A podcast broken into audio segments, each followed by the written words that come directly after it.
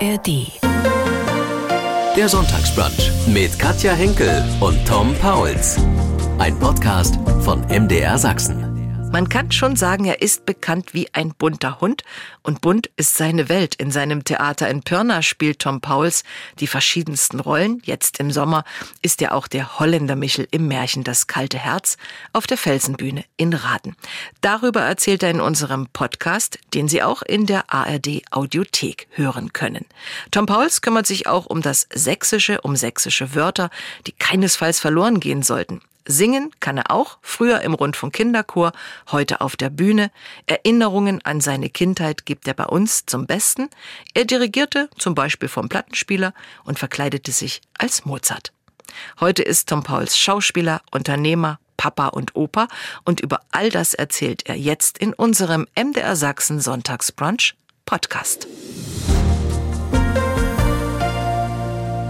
Tom, wir kennen uns schon lange, sagen du zueinander.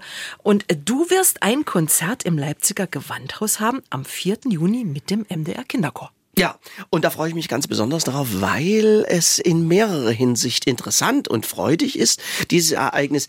Ich werde den Sommernachtstraum frei nach Shakespeare interpretieren und zwar in meiner Fassung.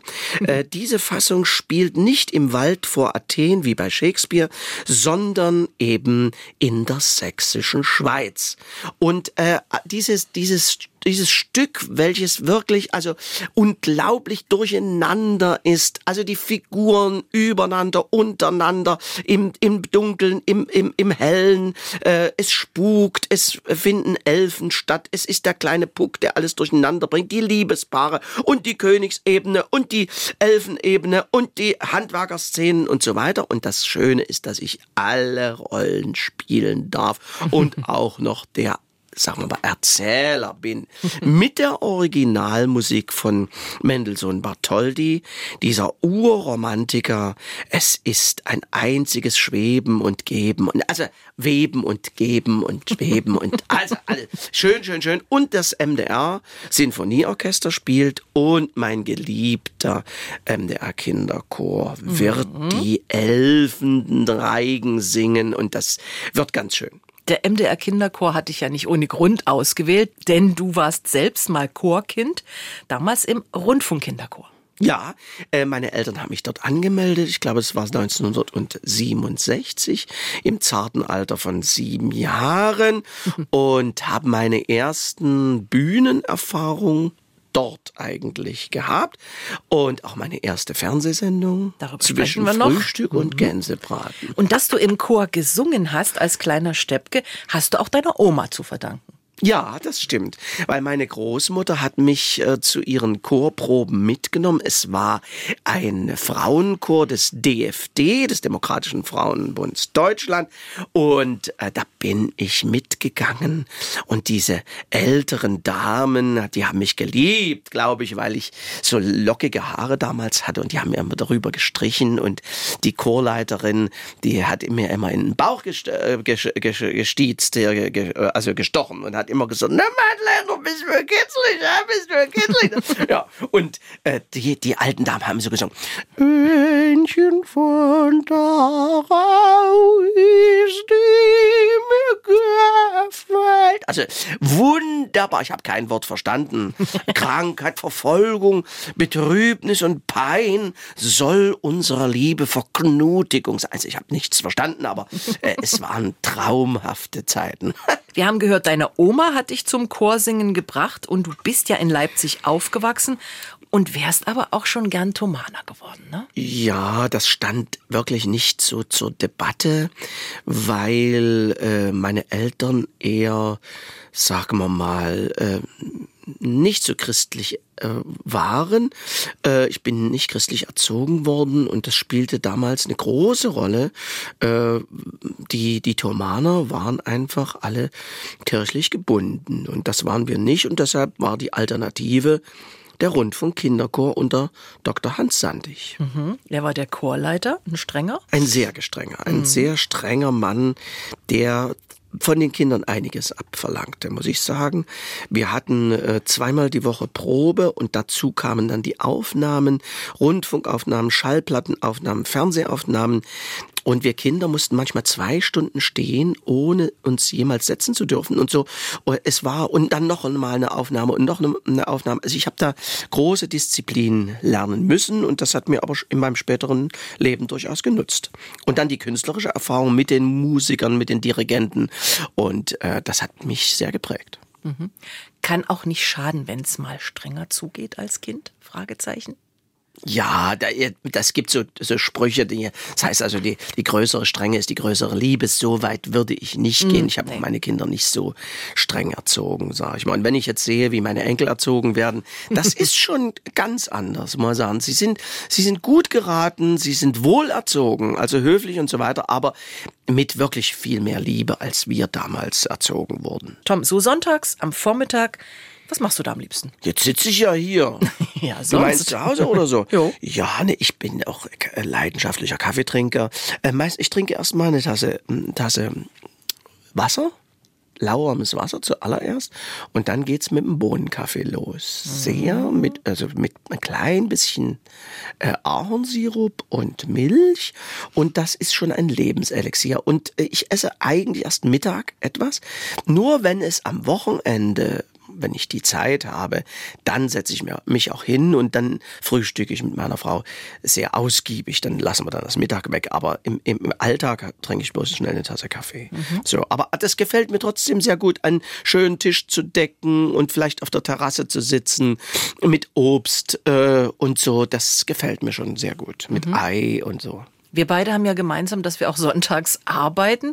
Ist dennoch der Sonntag ein anderer Tag als so der Wochentag für dich? Nee.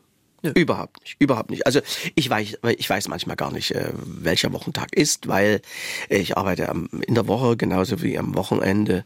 Und das ist aber eine Freude, das ist ja keine Arbeit, aber es, es ändert sich, also die Tage, nur dass die Geschäfte eben zu haben, aber gehe ich sowieso nicht einkaufen, aber das merke ich so, dass die Leute etwas entspannter sind, aber ansonsten spiele ich ja auch manchmal früh um elf zum Sonntag, zur Matinee oder dass eben die Vorstellung 18 Uhr losgeht, das stimmt mhm. schon, sonntags, da hast du abends dann noch was vom Tag mhm. oder vom Abend, ja. Am 4. Juni darfst du gemeinsam mit dem MDR Kinderchor auftreten in Leipzig. Dort bist du groß geworden, lebst jetzt schon lange in Dresden. Was magst du an Leipzig? Leipzig, was an Dresden? Ticken wir wirklich verschieden? Ja, äh, letztendlich ist es äh, wirklich ein großer Unterschied zwischen den Städten. Äh, Dresden ist behäbiger, Dresden ist eleganter, Dresden ist konservativ äh, und sehr kunstsinnig. Leipzig ist hip, Leipzig ist schnelllebig, Leipzig ist international, Leipzig macht Spaß und spontan. Äh, was ich sagen kann, ich spiele leidenschaftlich gerne Theater in Dresden und nicht gern Kabarett in Dresden, spiele leidenschaftlich gern Kabarett in Leipzig und nicht Theater. Also das hat damit zu tun, ähm, wie die Menschen so ticken. Ne? Und da, da könnte ich stundenlang darüber erzählen. Letztendlich ist es aber keine Feindschaft, das muss man sagen. Im Endeffekt sind es alles Sachsen. Und der Sachse ist versöhnlerisch, man beäugt sich und sagt, Mensch, das ist viel schöner da und dort ist es noch schöner und mhm. so weiter. Jede Stadt hat, ein, hat ihre Eigenheiten und ich bin sehr gerne in beiden Städten und ich, ich, ich sitze auch gerne gerne zwischen den Stühlen. Und meine Verwandtschaft wohnt ja noch in Leipzig und bin sehr oft in Leipzig. Und das, sind, das, das ist eine andere Stadt, aber ich bin natürlich auch durch die Gegend und durch die Kunstsinnigkeit und die Ausstellungen, was wir hier machen können und die Nähe zur Sächsischen Schweiz, auch ein leidenschaftlicher Elbtalbewohner, das dürfen wir auch nicht vergessen. Auch die, oh, ich habe große Kritik an der Stadtpolitik in Dresden, große Kritik an der Stadtpolitik in Leipzig und so weiter. Das, man muss sich seins raussuchen und dann lebt es sich durchaus angenehm. Zurück zu deiner Chorvergangenheit an deinen ersten Fernsehauftritt im Rundfunk äh, Kinderchor. Kannst du dich gut erinnern? Du hast schon gesagt, zwischen Frühstück und Gänsebraten. Ja, in Görlitz war das, zwischen Frühstück und Gänsebraten, mit dem wunderbaren Heinz Quermann und der Margot Ebert. Und da hatte ich, deshalb erinnere ich mich dran, äh, natürlich haben wir gesungen, äh, sind die Lichter angezündet und so weiter. Und der mhm. Fadi hat dann vorm Fernseher äh, fotografiert und guck, jetzt kommt der Tommy und so.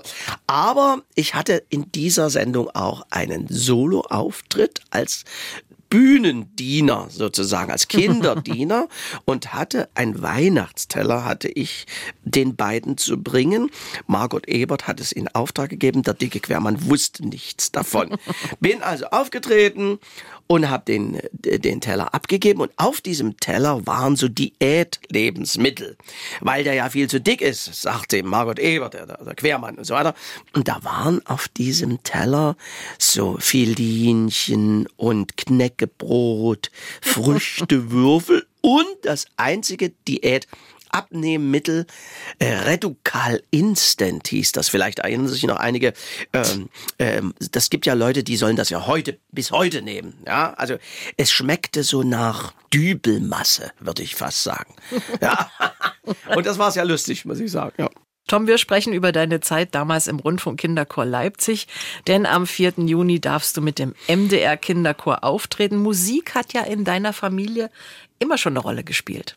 Ja, äh, bei uns lief immer Klassik und mein Vater hatte eine riesen Schallplattensammlung mit äh, Klassikplatten und das war immer ganz toll auch sonntags. Und ich war war immer ein begeisterter Konzertgänger und so. Und das hat schon großen Spaß gemacht. Und äh, ich habe dann auch Klavierunterricht gehabt. Und später bin ich dann mhm. auf Gitarre umgestiegen. Und wie gesagt im Rundfunkkinderchor war ich glaube ich sieben Jahre Musik Du hast vom Plattenspieler dirigiert. Ja, meine Mutter sagt das ja. Bestimmt. Ich habe mich als Mozart verkleidet und habe dann da dirigiert und mit Eust, den Eustrach-Brüdern und so weiter, die Mozart-Sinfonien, äh, die Violinkonzerte und so. Das hat mir riesen Spaß gemacht, ja. Wie ist es heute mit Mozart? Ist immer noch einer meiner Lieblingskomponisten, ja, muss man sagen. Und dein Enkel soll wohl auch Mozart gut finden. Ja, ja der zieht sich auch schon so an, ja, der Große zumindest, ja, ja.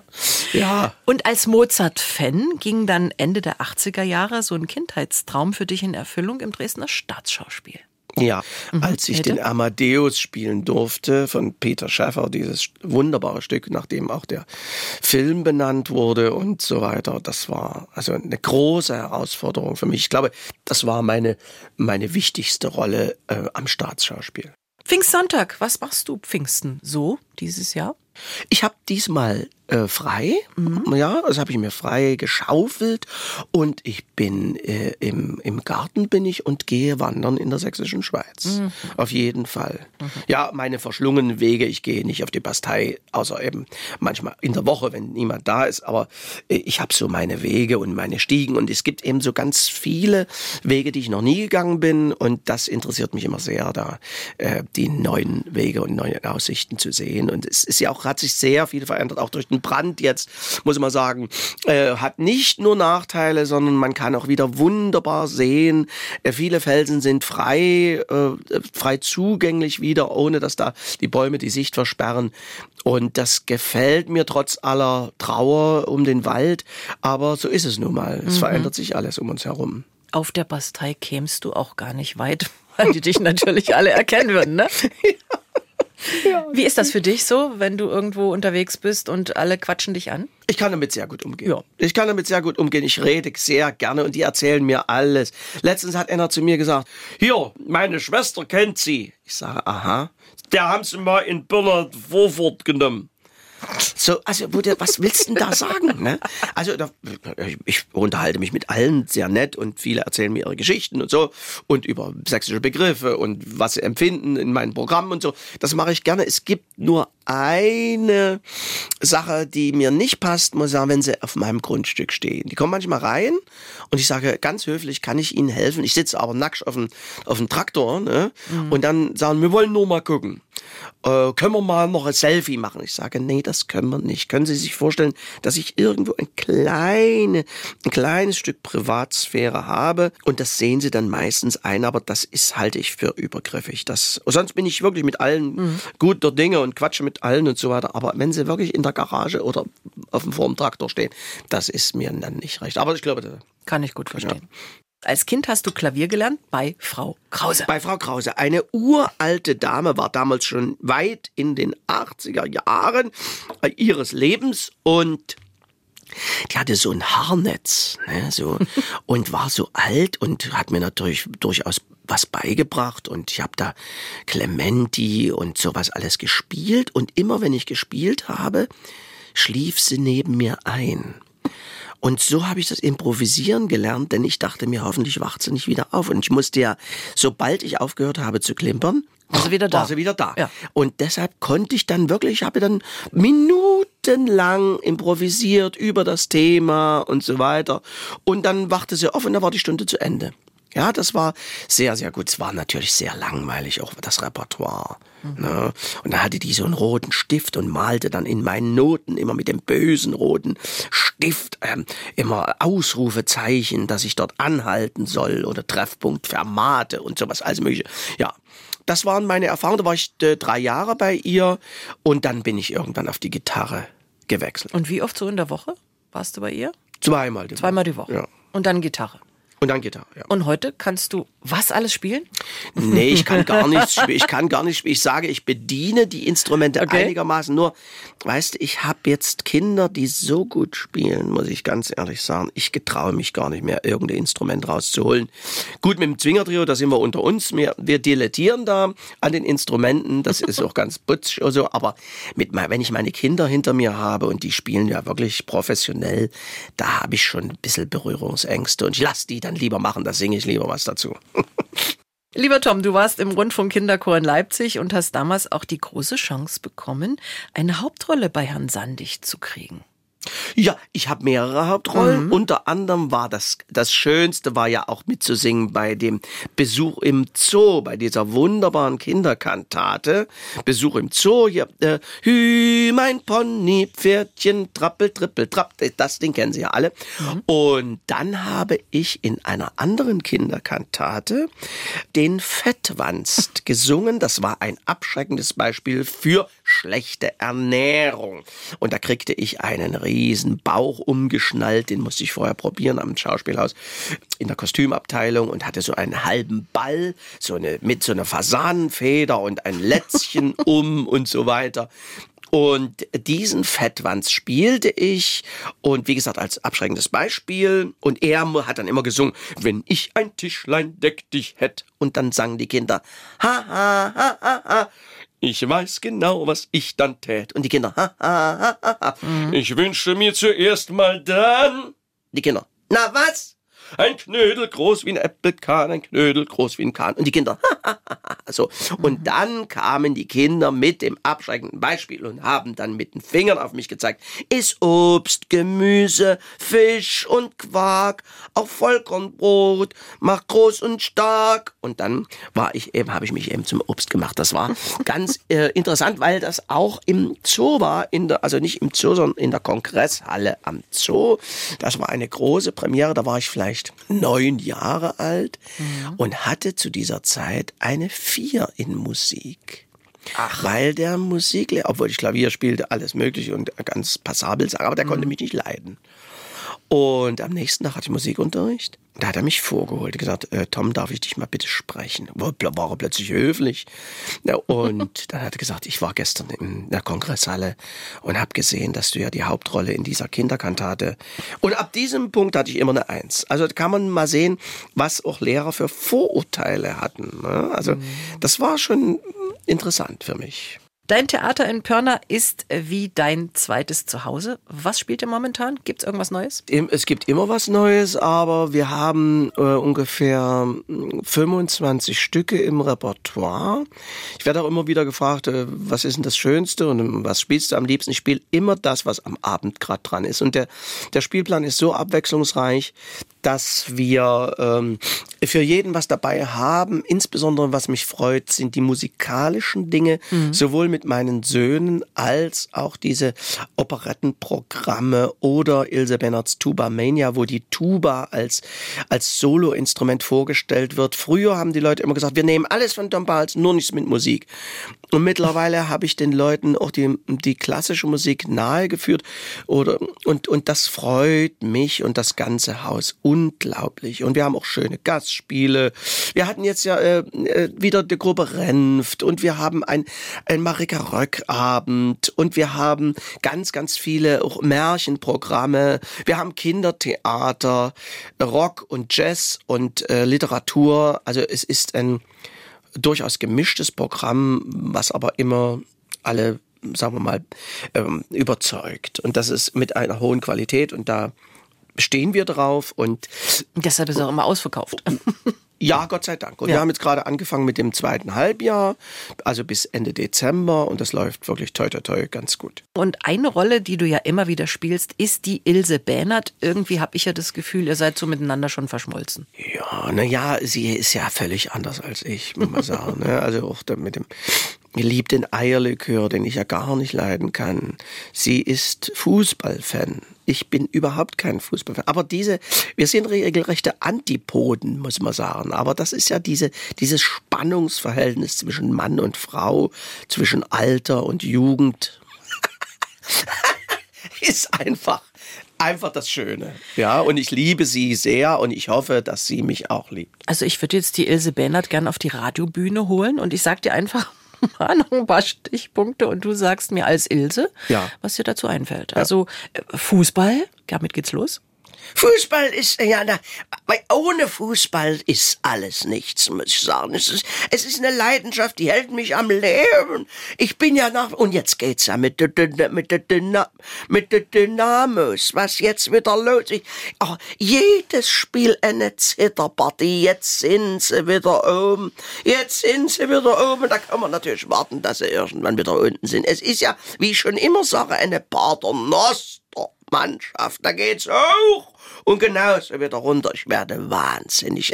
Aber diese, also ich habe ja, wenn ich einen Bohnenkaffee nicht hätte, ja, und ein Fußball wäre schon lange tot, weil das regt mich auf, mein Herz pumpt und deshalb werde ich 100. Und dazu ein Eierlikör? Unbedingt, aber nicht äh, allzu oft. In Maßen tut der Alkohol den allermeisten Menschen wohl, wissen Sie ja. Aber ab und zu als Seelentröster brauche ich ihn. Natürlich selber gemacht. Kaffeekränzchen, Freundinnen? Hab ich immer noch. Ja, meistens bei der Trudel und so weiter. Die wird nur langsam alt. Aber wir, wir haben ja immer Themen, das können Sie sich gar nicht vor, wie alle. Die Menschen werden immer aggressiver. Auch der Trudel und der Hanni und der, ja, der Lisbeth und so weiter. Aber die leben alle noch. Die Männer sind ja meistens tot und so weiter. Gott sei Dank sage ich manchmal. Es ist ja auch manchmal furchtbar mit den Männern. Ah, oh, Männer. Oh. Wissen Sie, Männer sind wie Sparbüchsen. Machen den größten Krach, wenn am wenigsten in ihnen steckt. Ich könnte ja stundenlang erzählen. Sind Sie verheiratet, Frau? ja. Oh, äh, Eierschecke? Ja, auch. Äh, ich, äh, ich gewinne ja meistens bei der Eierschecke Backmeisterschaft. Ja bin ich ganz von der Land. Da kann ich Ihnen nur Folgendes sagen. Auch jetzt mal für den öffentlichen Verkehr, wenn Sie mal in, in, in, in irgendeine Bäckerei oder Kaffee gehen, je dünner der Boden, umso besser die Schäge. Also die Schäge muss hoch sein und der Boden hauchdünn. Altersstassin. Weiß ich nicht, was Sie mit der Frage bezwecken. Also Älter werden?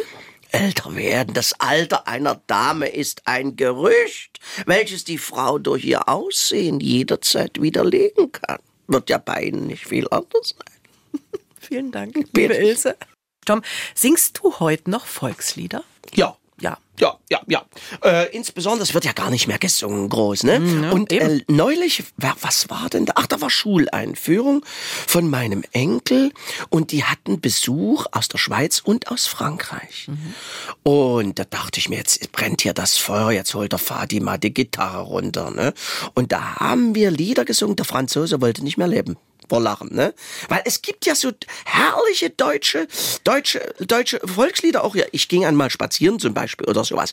Das ist so lustig und dann äh, eben, eben auch ganz ergreifende in einem, äh, in, äh, in einem kühlen Grunde. Ich bin ja ein großer Romantik-Fan und so weiter. Mhm. Und ich kenne auch durch die, durch meine Armeezeit, ich habe ja mit den Thomanern gedient, ja, in Weißenfels und war dann in einem Singleclub und in diesem Singleclub wurde, wurden sämtliche deutsche Männerchöre getrellert, die all alten Damen, vor denen wir auftraten, manchmal weinten dort wirklich und das war ganz, ganz schön und seitdem kenne ich die alle in- und auswendig. Du merkst also auch diese ganzen Texte und sowas, ja. Also bei mir ist so nach zwei Zeilen meistens Feierabend, dass ich dann schon wieder, hm.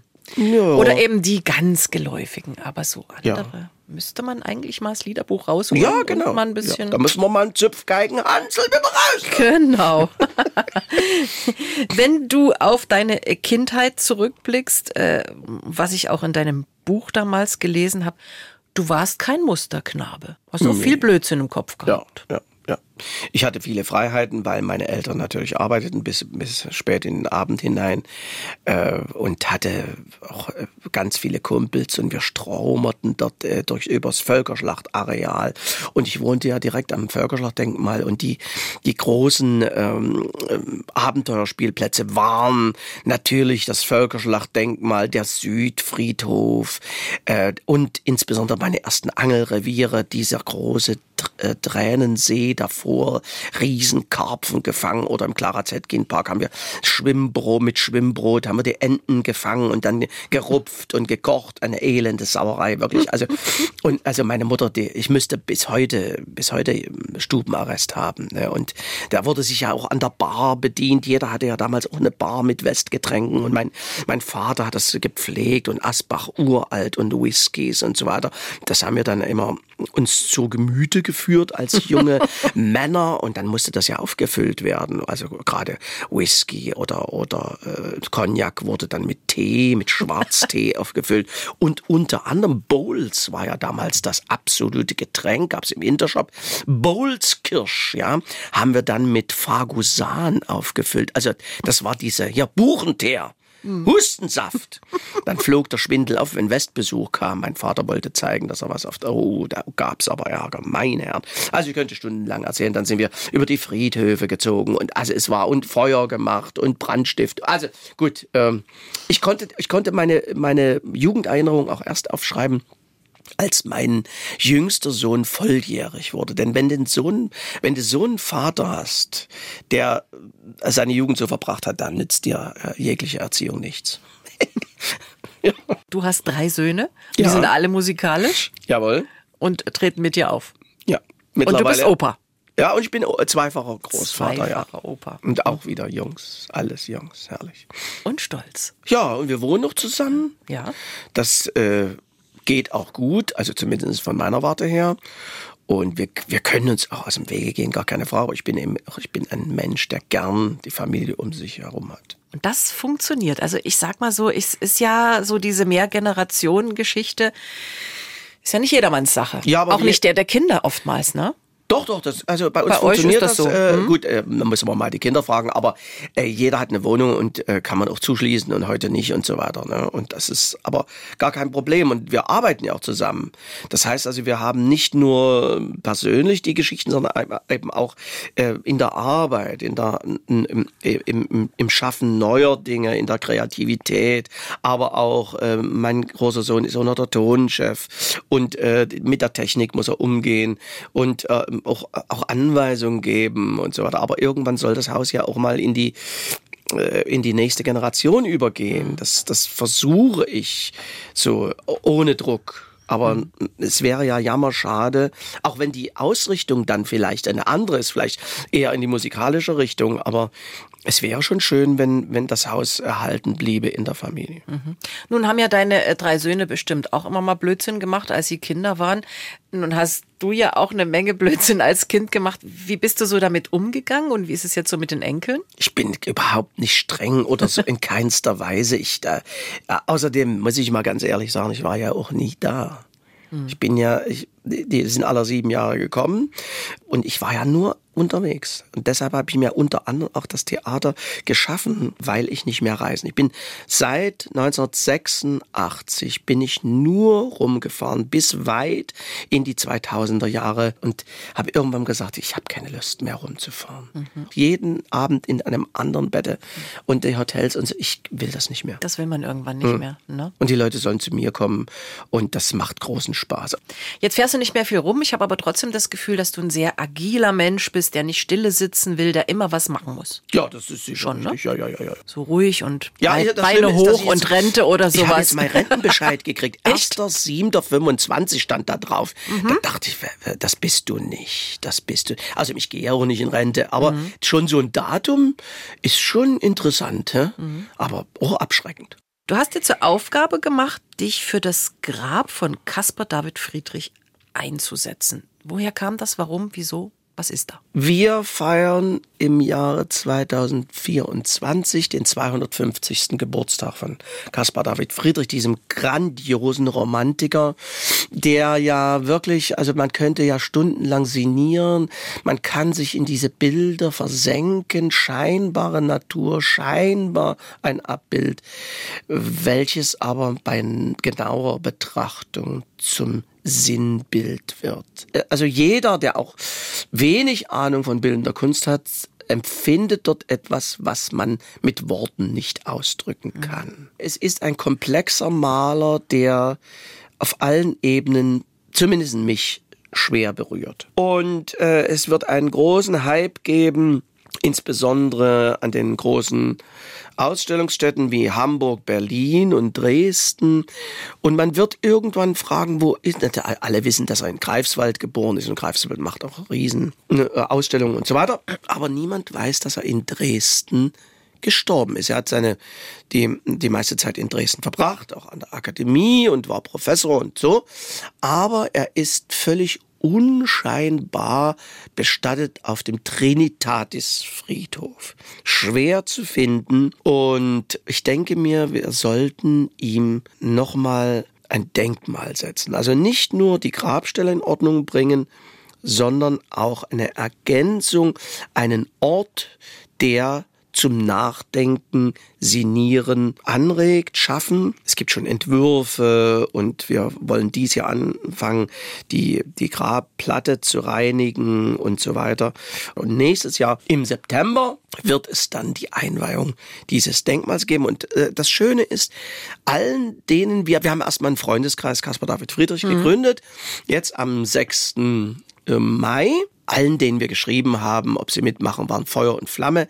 Die Stadt Dresden war begeistert. Unsere Kulturstadträtin ähm, äh, Klepschal war auch sofort mit dabei und äh, ganz vorne dran und sagt, jawohl, Fördermittel, der, der, äh, der Stadtrat der Altstadt hat zugestimmt.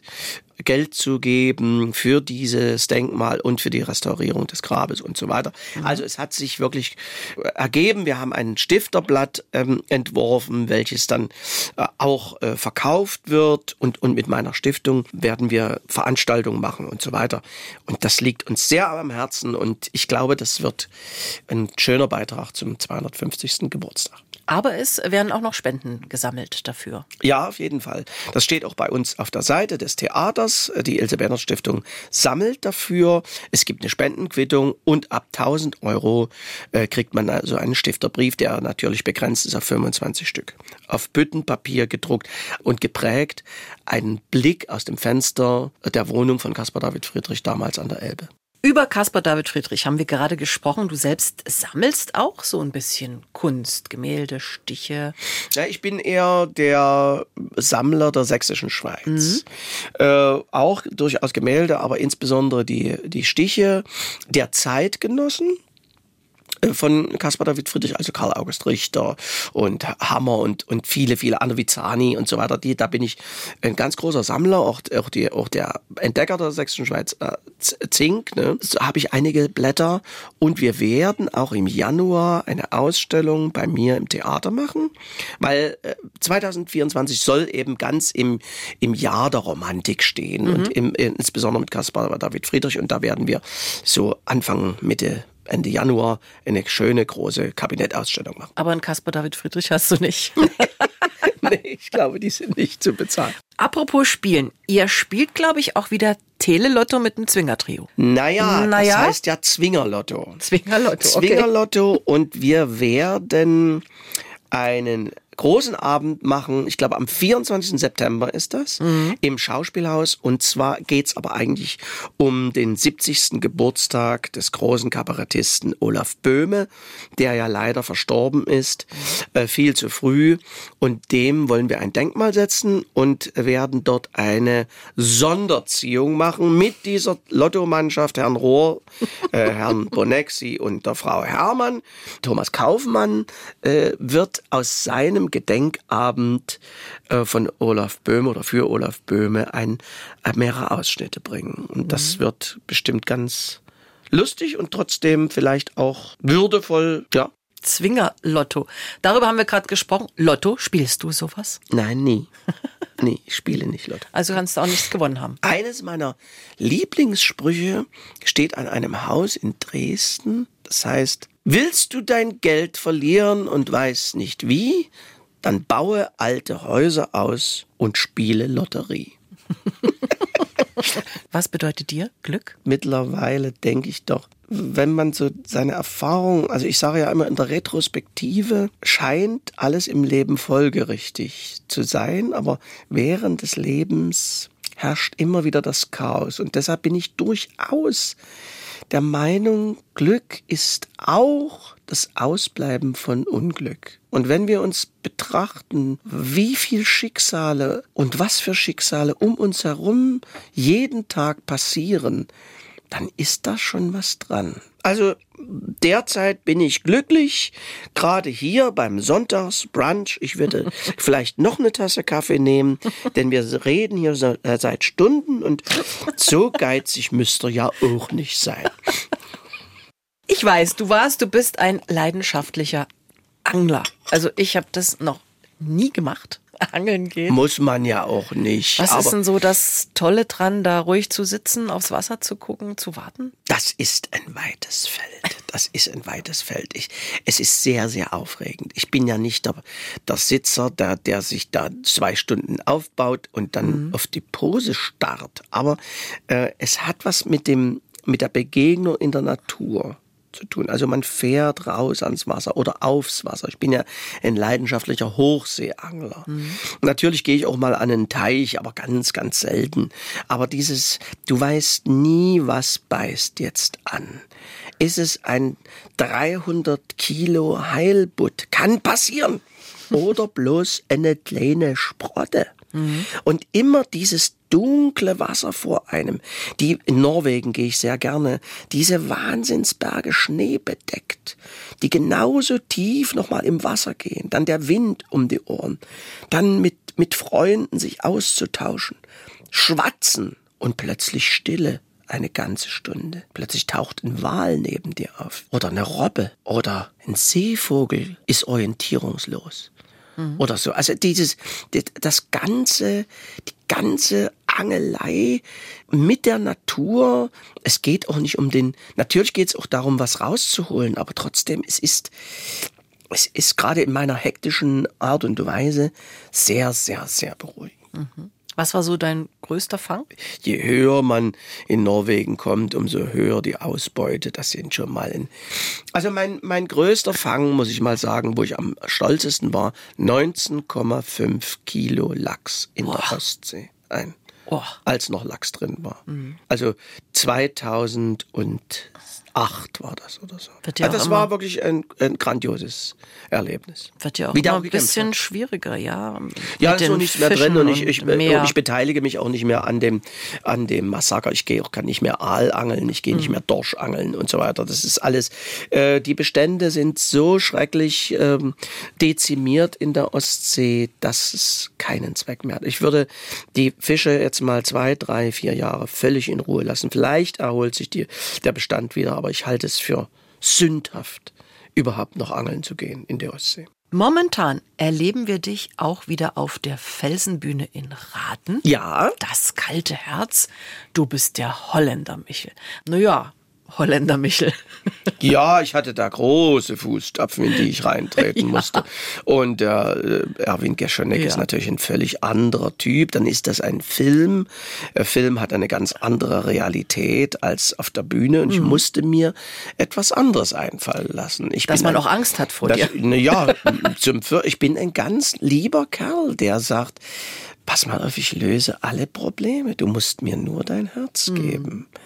Und dieses Gleichnis zu sagen, verrohe ich zugunsten des Geldes, des Reichtums und des Ruhmes, das hat schon eine Botschaft, mhm. die durchaus aktuell ist. Und die verstehen die Leute. Und je sympathischer ich bin, umso verführerischer ist dieser Typ, ne, mhm. dem man auf den Leim geht. Hast du dich und gefürchtet als Kind beim kalten Herz? Furchtbar, alle. Alle, alle, alle, die ich kenne, auch unsere Generation, es war so schrecklich. Und dann diese Herzen in der Bude dort und dann dieser mit dem Auge, das dann nicht mehr, oh, ich hatte schreckliche Angst. Also so viel Angst muss man auf der Felsenbühne nicht. Nein, nein, in keinster Weise. In keinster Weise. Eine Sache, äh, die du ja seit vielen Jahren verfolgst, äh, ist die Suche nach den schönsten sächsischen Wörtern, auch in diesem Jahr wieder. Ja, der Wettbewerb ist losgegangen. Es wird natürlich immer schwieriger, äh, weil die Sprache sich relativ wenig entwickelt. Es gibt wenige neue Begriffe. Die, also die letzten neuen Begriffe waren da in der Corona-Zeit. Der Schnudendeckel hat ja auch dann gewonnen.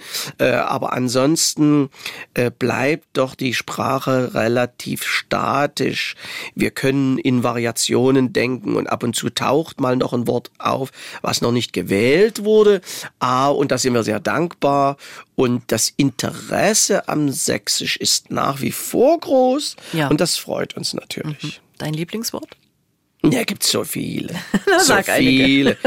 Die, die schönsten, ich sage immer, die schönsten Begriffe sind die, die man nicht mit einem hochdeutschen Wort übersetzen kann. Wie eine Hornsche, wie eine Dämse oder wie Bäbbeln oder sowas. Ja, wo du wirklich sagen musst, was ist eine Dämse? Eine Dämse ist nicht nur eine Hitze, sondern es ist feucht, du kriegst keine Luft, äh, es ist, äh, dir läuft der Schweiß und so weiter. Also dieses Herumgerede, aber wenn du sagst, hier hinten ist eine Dämse, weiß jeder Sachse, ist genauso ist es. Ja. Das sind also diese wunderschönen Begriffe.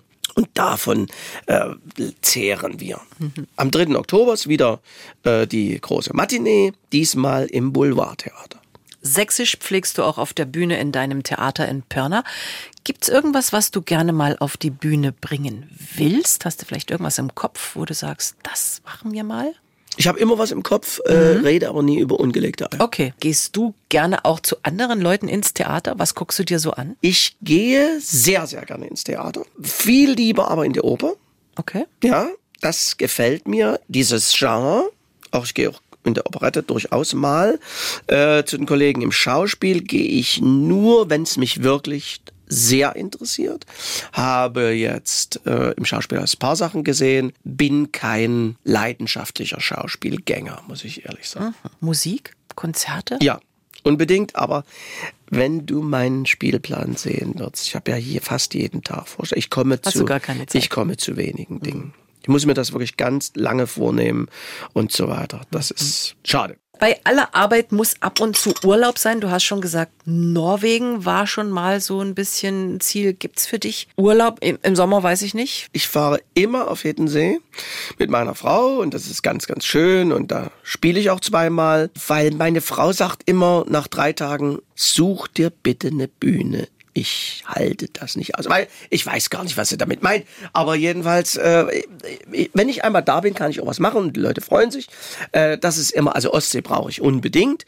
Und dann gibt es meistens noch eine größere Reise. Voriges Jahr war ich in Kanada, dieses Jahr war ich nach Norwegen, nächstes Jahr nach Schottland. Also ich habe immer so vier Wochen, nehme ich mir im, im Sommer, immer.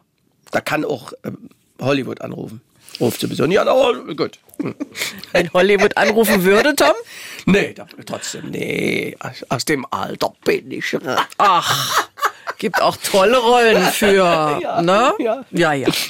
Zum Schluss habe ich eine schnell Antwortrunde für dich. Vorm Auftritt brauche ich unbedingt. Eine Minute für mich. Am liebsten verkleide ich mich als Da, was gerade erforderlich ist. Also ich bin überhaupt kein Freund des Faschings oder sowas. Das kann ich für den Tod nicht leiden. Das hat aber damit zu tun, weil bei mir jeden Tag Fasching ist. das Beste am Opa sein. Die Kinder wieder abzugeben. Geld gebe ich gern aus für. Kunst. An anderen Menschen mag ich, Die Spontanität. Was ich an anderen Menschen nicht mag. Die fehlende Distanz. Nach einem langen Arbeitstag, nach einem Auftritt, gönne ich mir. Mindestens ein Bier. Lieber Tom, es hat wie immer Spaß gemacht zu plaudern. Ja, gleichfalls. Für all deine Vorhaben viel Erfolg, viel Kraft, bleib vor allem gesund, das ist das Allerwichtigste und danke für diesen wunderbaren Pfingst-Sonntagsbrunch. Ich habe zu danken und vielen Dank für das nette Gespräch und den Bohnenkaffee. Vielen Dank, Tom Pauls. Sie haben es gehört, Eierschecke und Kaffee. Da kann er nicht widerstehen. Um die kleinen und großen Genüsse des Lebens geht es auch in unserem Podcast Marius Genüsse, den Sie bei MDR Sachsen in der ARD Audiothek und überall sonst, wo es Podcasts gibt, abrufen können. Der Sonntagsbrunch, ein Podcast von MDR Sachsen.